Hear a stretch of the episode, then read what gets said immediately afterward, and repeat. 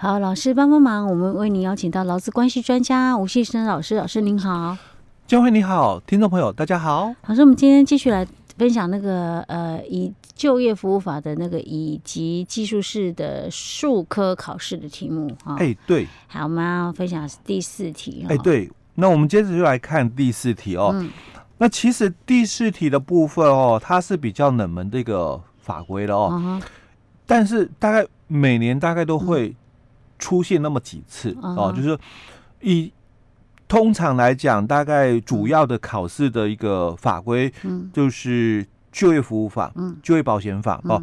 那再来可能就是像我们的劳基法，嗯，或是劳工保险条例啦，嗯、或者性别工作平等法哦、嗯，那等等比较大方向的哦，常常会遇到的法规哦、嗯。那这个是比较冷门的哦、嗯。那其实它本来有。一直都会存在哦，就是说依照第四题哦，他就提到依照我们职业训练法的规定哦，那职业训练机构的设立哦，应经中央主管机关登记或许可哦，那并定有职业训练机构设立及管理办法。嗯，那请你依照该办法第六条及第七条的规定哦，回答下列问题哦。那这个是比较冷门的一个法规了哦，所以哦。它分数呃占比哦、嗯，那也是一样哦、嗯、哦，就是说大概就是本来大概一题大概都是占比是十分、嗯、哦，不过因为这个比较冷门的一个部分哦，就少一点。哎、欸，对，它分数有少哦，它分数有少，但也不少了，还是十分、嗯、哦。只是说它第一小题里面哦，它有提到了六分、嗯、哦，所以你大概可以猜得出来哦，就你要写多少的东西，因为它。请你哦，分别说明哦，采登记制、许可制之设立主体为何哦、嗯？所以登记制嗯，可能就三分，嗯，许可制哦就三分，哦。所以他通常都一个答案一分。哎，对，就大大概是这样的哦、嗯。那所以他在第二小题里面，他也提到了哦，就说第二小题哦，他总共又分了四个小题哦，所以各一分而已哦。所以他说申请。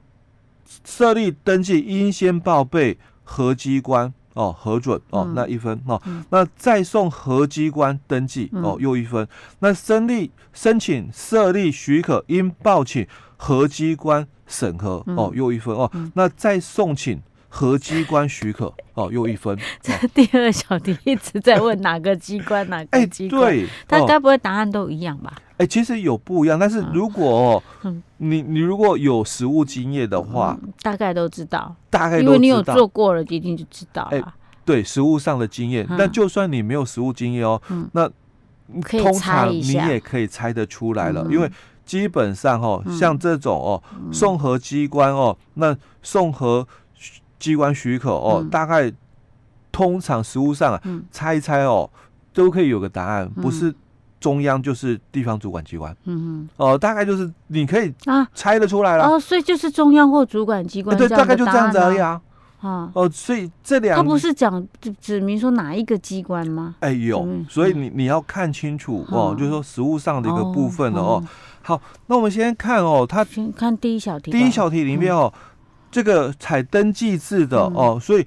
在法规里面哦，就是第六条、第第七条，他已经跟你讲的很清楚答案了哦，所以就有各有三个哦，所以登记制有三个哦，那你写出来就三分。那许可制也有三个，你写出来也是三分哦。所以登记制的哦，就是政府机关哦设立这个职业训练机构哦，或者是公营事业机构，或者是公立学校附设。职训机构哦，那这三个是采登记制的哦。老师，你再讲一遍。就职业训练机构。对，政府机关嗯设职设立哦，这个职业训练机构。要前面要加政府机关。哎，对对，政府机关。政府机关设立职业训练机构哦。那公营事业机构，嗯，公立学校附设职业训练机构。哦，那这几个哦，就是采登记制的哦。那采许可制的嘞，哦，就是我们财团法人设立哦，职业训练机构，嗯，哦，还有就是民营事业单位哦，呃，民营事业机构哦，或者是财团法人附设职业训练机构。那这三种 它是采许可制哦。好，那既然哦，所以公立的都是登记制啊。哎，对，民间的要许可，就许可，就这样分了哦。好，那接着他就谈到，那申请设立登记应先报请核机关哦核准，嗯，就是各该直直接监督的机关，嗯。哦，那应该要送请哦核机关登记哦，那都是那个。设立所在地的地方主管机关，嗯，哦，那当然就送中央主管机关许可，嗯。哦，这这个大概你如果在法规里面第六条、第七条哦，你有知道的话哦，大概哦你就知道哦怎么写。那因为我刚刚谈过了职业训练法。其实比较冷，是哦，所以你可能很多人哦，对第一小题，因为我没有看哦，那你就放弃了哦。啊，这是第二小题可以猜猜。哎，对，第二小题你真的可以猜一下哦。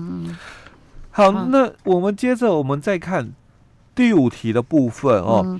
那第五题，第五大题，第五大题的部分哦，那他就谈到了甲君哦已婚哦，并孕育哦一个一一位哦两岁的一个小孩，还有哦。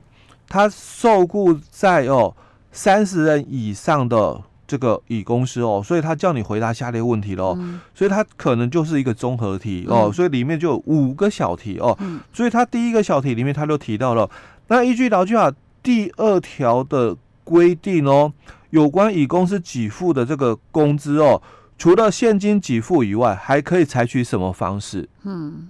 哦，那如果你大概有对法规哦，有稍微看过哦，应该就很清楚哦。嗯、就实物给付，嗯，哦，除了现金给付以外，因为我们劳基法二条三款有提到哦，嗯、这个工资哦，包括现金的一个给付，还包括实物哦。嗯、好，那第二小题就谈到了，那依据我们劳工退休金条例第七条的规定哦，那甲君哦应。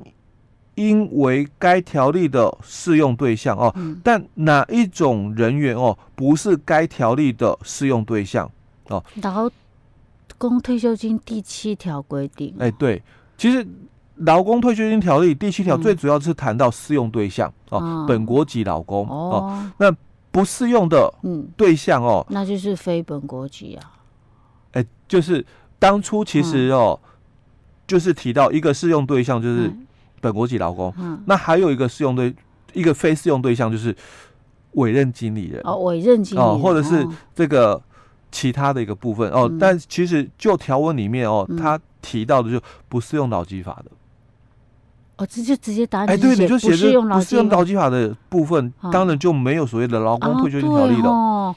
咋这么？哎，所以其实它不复杂的哦。其实如果你有。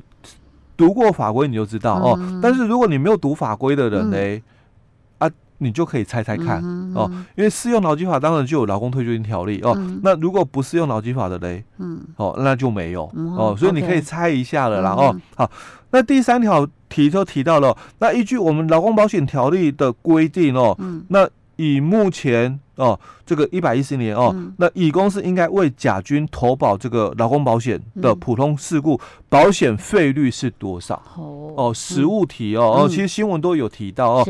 今年哦，我们的费率又调高零点五趴，所以一百一十年的时候就十点五趴了、嗯、哦。所以如果你有看新闻，你大概就知道了哦。那、嗯、记不起来啊。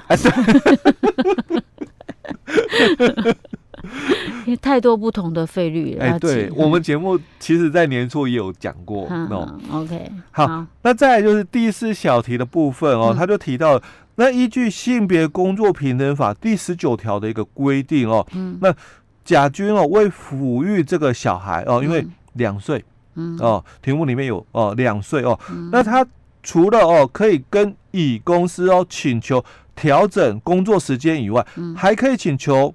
哪一个项目哦？那你要回到法规里面哦，嗯、因为他特别是强调三十人以上公司、嗯、哦。那如果公司人数哦没有三十人的话，他、嗯、不可以做这个动作哦。嗯、所以他符合了哦，就是三十以上公司的话，那我们除了哦可以调整工作时间以外，嗯，还可以再减少一个小时的工作时间哦。哦但是这一个小时的部分哦，减、嗯、少的部分是没有工资的哦。哦，你可以。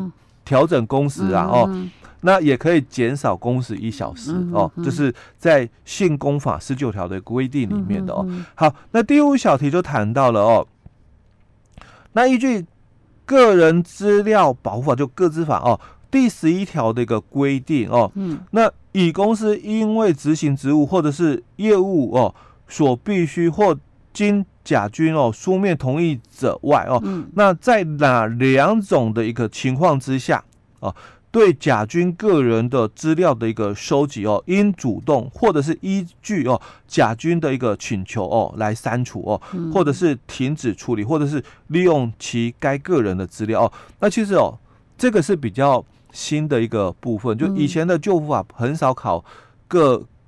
个资的一个部分哦，因为各资保护法哦，其实在这几年哦才受到重视哦。那所以因为你是做这个人资的部分哦，所以你可能也必须对这一块要了解哦。所以他在这个各资法的一个十一条里面，他就谈到了两种情况哦。第一种情况就是特定目的消失了，哦，或者是第二种情情况就是期限届满。嗯哦，那在这种两种情况下哦，那你你可以哦，所以在十一条里面，它其实有清楚提到的哦，只是说现在的一个法规哦，考试的一个范围哦，确实比以前来的更广一点哦。那基本上哦，就五题左右哦，有时候啦哦，会可能会有到六题哦，不过基本上大概都是分配五题是法规题哦。那另外的五题哦，就是比较属于就是说。实物题的部分哦，嗯、那实物题我们就很简单的让听众了解，那我们就不再做解说哦。嗯、好，那第六题他就谈到了哦，就是说，呃，这个一个学者哦，他在一九八四年哦提出了劳动弹性化的概念，那描述了企业哦面对市场景气变动以及这个不确定时哦，那在雇佣人力部分采取了所谓的数量弹性化，嗯、那除了缩减核心人力的雇佣以外，其他采用非典型劳动力哦，所以请你写出五种哦非典型劳动工作形态。嗯，哦，那这个就蛮实务喽。嗯、所谓的非典型就是我们讲的哦，嗯、派遣劳力啊，嗯、或者是我们讲的就是说这个你在家里，嗯，哦。远距工作的哦，那这几种哦都是属于哦电传劳动者哦，那这种都是属于哦非典型劳动的一个样态哦，你只要列举出五种的情况就可以哦。好，那第七题他就谈到了哦，那政府与社会资源运用哦，会因应不同的一个时空的一个变迁，那依据政策法令拟立不同类型的就业促进计划或者是方案哦，那促进劳动者。就业或者是职能提升的一个资源哦，那目前一般对于福利服务资源需求指标的一个界定方式哦，通常都以这个学者哦所提出的下列四种理论哦来做依据哦，所以他列举了四种的一个理论出来之后哦，那他也就让你去做。这个评估哦，所以大概就是他也列了几个样态哦。那因为我们的资料啊，我我就没有准备到那么多哦，所以后面哦，大概六到十题哦，嗯，主要都是谈到就是说实物的一个部分哦，就是说有关就业市场理论的那些考题哦。那前面五题大概就是考法规题的部分。